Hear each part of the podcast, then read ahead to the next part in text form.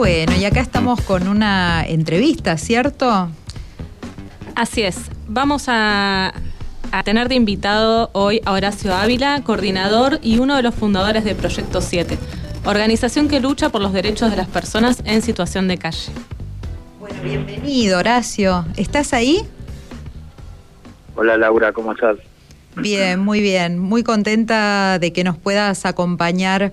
hoy en el programa que hemos empezado hace muy poquito y donde la idea es la legislatura abierta, contar qué cosas pasan en la legislatura, qué cosas pasan en la ciudad y vamos trabajando con organizaciones, con gente que tiene causas y compromisos compartidos con nosotros y por supuesto tener tu voz hoy en el programa es para nosotras un gusto muy grande. No, el gusto es mío de, que, de participar. Vos sabés, Horacio, que queríamos justamente tener hoy tu voz porque, bueno, hace muy poquitos días nos enteramos de esta situación de que el gobierno de la ciudad de Buenos Aires realizó el censo a las personas en situación de calle, censo o casi le podríamos llamar conteo, ¿no es cierto? Porque sabemos que justamente no se llevó adelante, como dice la ley 3706, e incluso como hay también un fallo de la jueza Elena Liberatoria en este sentido, convocando y trabajando con las distintas organizaciones que están comprometidas en la temática. Entonces, bueno, nos interesaba mucho tener esta mirada tuya, Horacio. Eh, sí, en principio, como vos bien decís, hace rato que viene cumpliendo con el artículo cuarto de la ley y no convocando a las organizaciones, tiene varios fallos en contra impugnando inclusive varios de estos conteos, como, como vos decís, que es lo que hacen. Y bueno, y este en particular tiene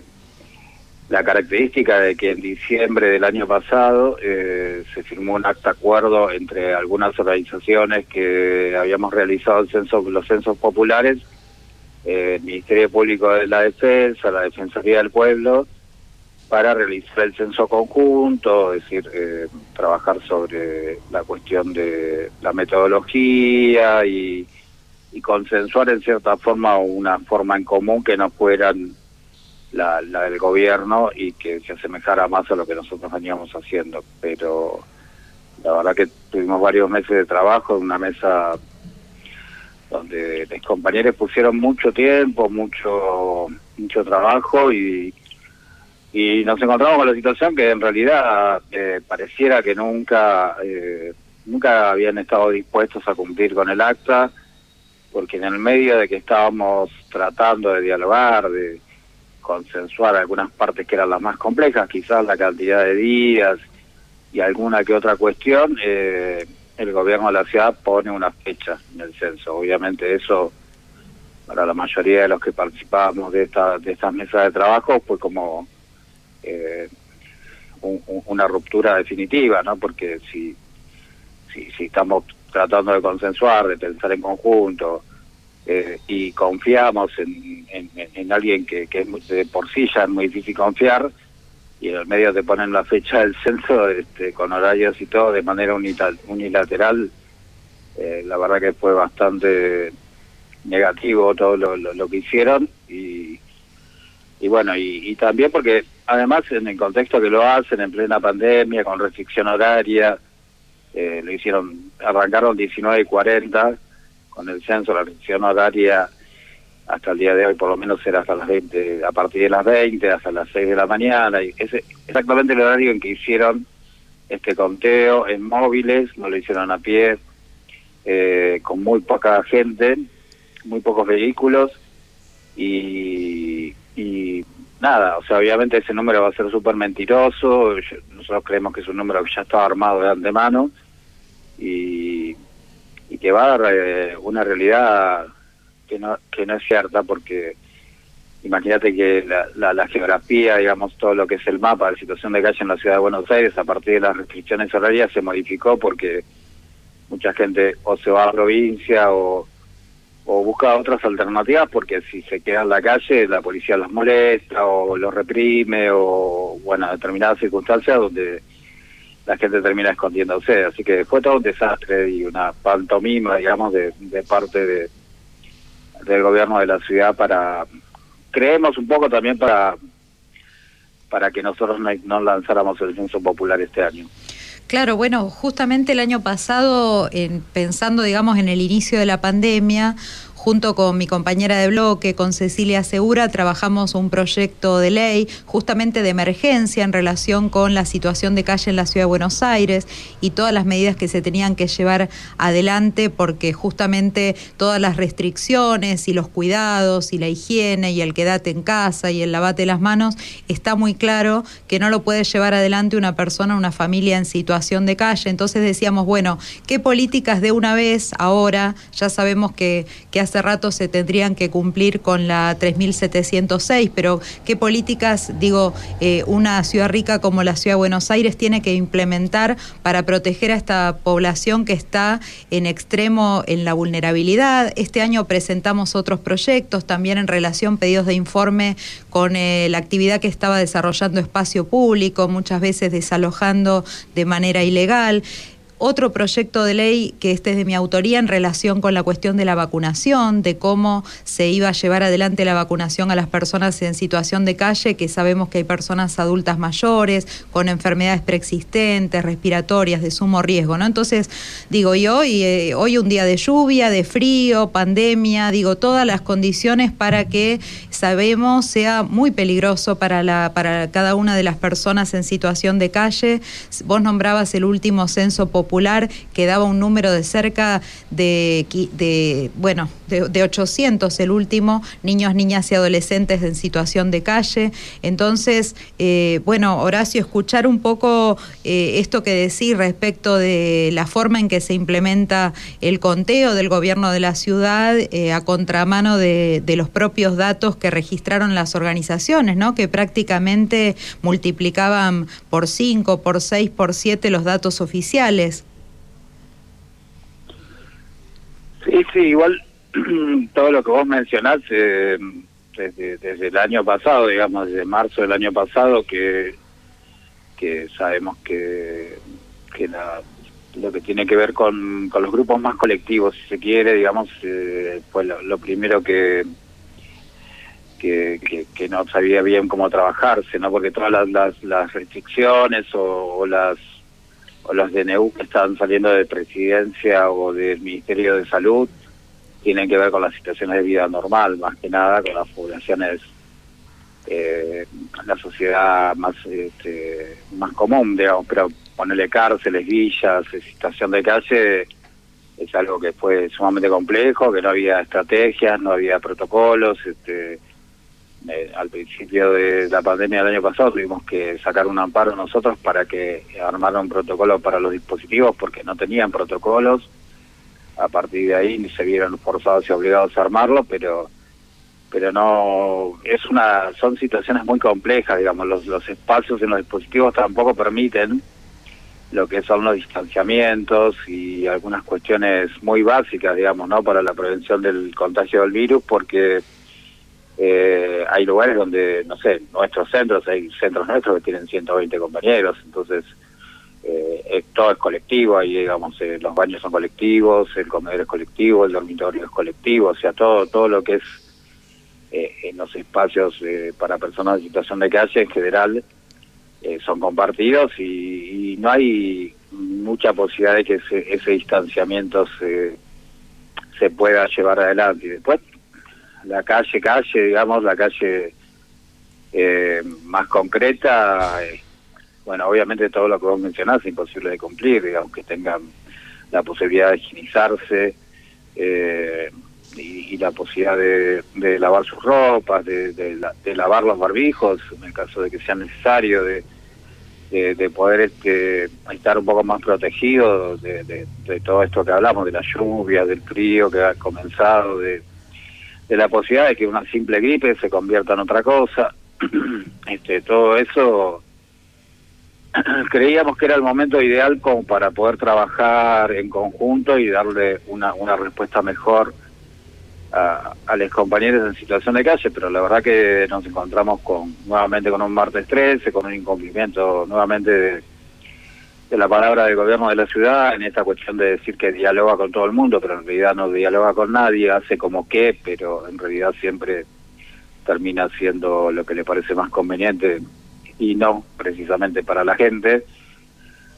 Así que nada, el panorama que, que se viene es bastante complejo, un invierno va a ser bastante duro, eh, con, con situaciones no resueltas este, y con sin tener claro, digamos, cuál es el la población que hay en calle ahora en este momento real, porque sabemos que eh, los cuatro años nefastos anteriores que tuvimos de gobierno, sumado a estos dos años de pandemia,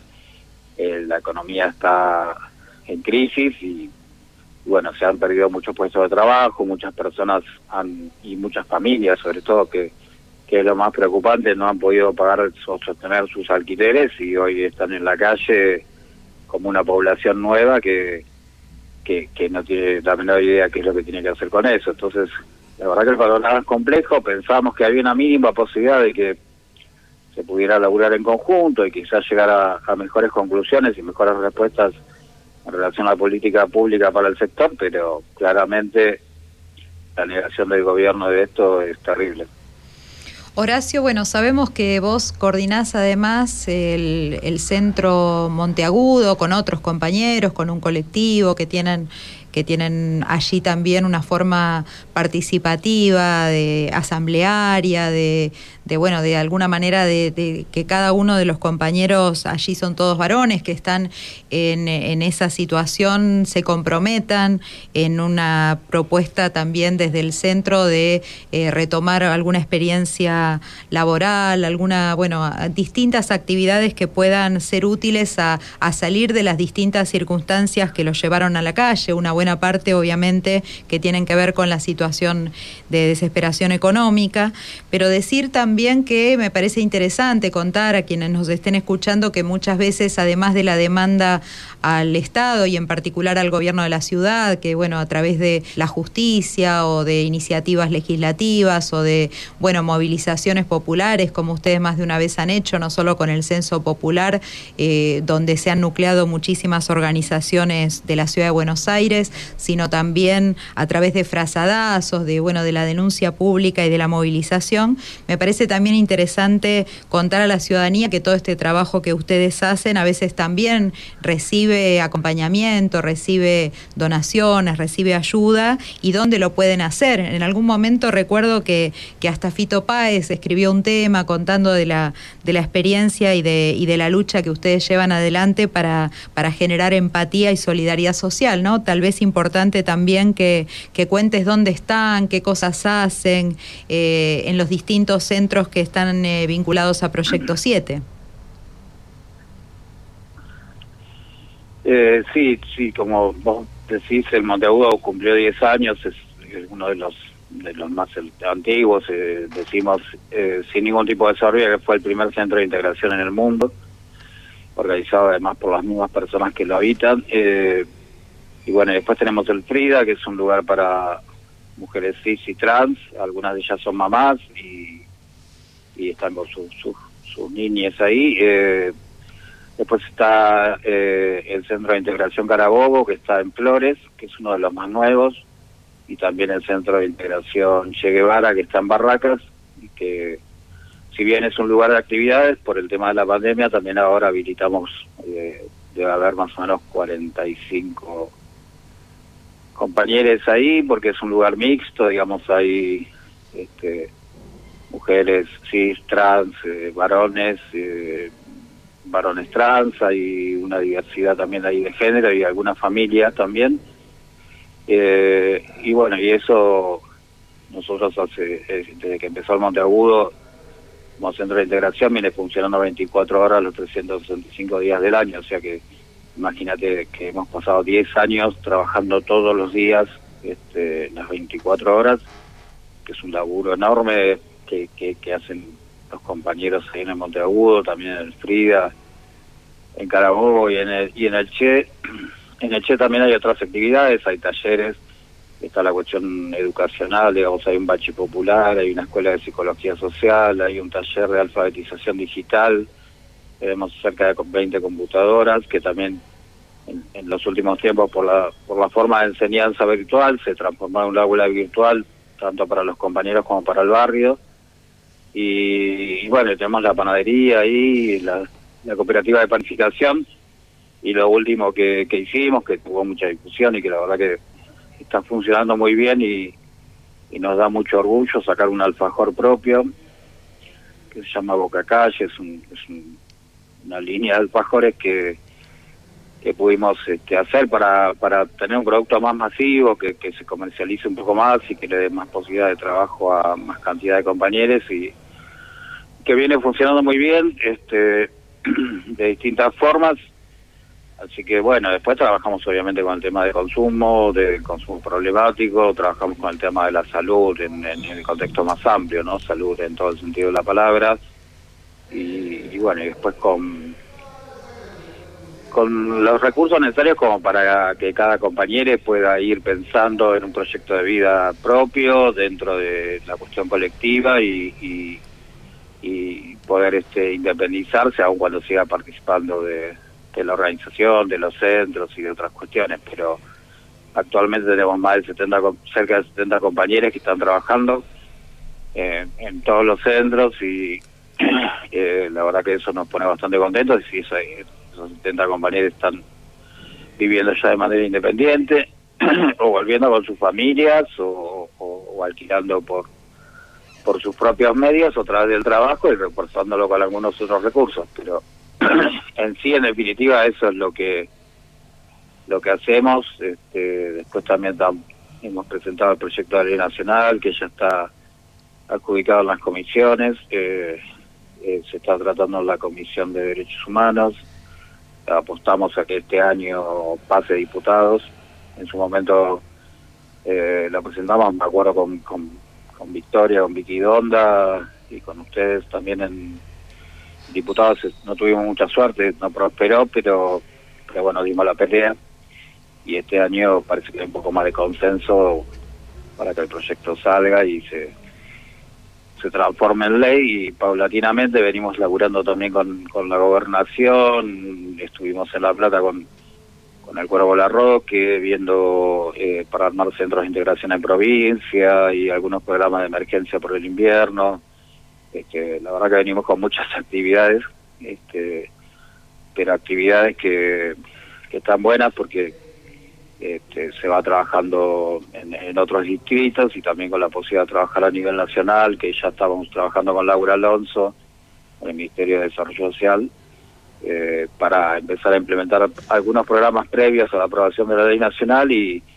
y también en esta cuestión de, del invierno, ¿no? que se nos viene encima y que, que, en la mayoría de las provincias de la Argentina no hay ni programas ni, ni nada que, que pueda contener a nuestros compañeros. Así que nada, venimos con, con muchas actividades, pero, pero bien. Bueno, Horacio, te agradecemos muchísimo tu presencia y por supuesto que cuentes con, con nosotras, con nosotros para seguir empujando este compromiso y este derecho, eh, porque como ustedes eh, instalaron esa consigna tan fuerte, la calle no es un lugar para vivir. Muchas gracias. No, gracias a ustedes por, eh, por, este, por ocuparse del tema, por el llamado. Obviamente este, siempre están presentes y queremos seguir laburando en conjunto, que es la forma siempre las salidas colectivas y lo sabemos todos. Este, así que nada, este, en relación al proyecto de la vacunación que ustedes presentaron, nos parece que es fundamental. En Rosario, en la ciudad de Rosario, se pudo vacunar la población en calle Estuvimos hablando con los compañeros de Brasil que también están haciendo una campaña fuerte allá, el movimiento, y compañeros de Uruguay que también están trabajando con la posibilidad de la vacunación en calle, así que en la región también se está pensando seriamente en la, vacunación de, de, la población en situación de calle, así que nada, nos seguiremos comunicando y trabajando como corresponde. Un abrazo enorme. Un abrazo para vos. Gracias.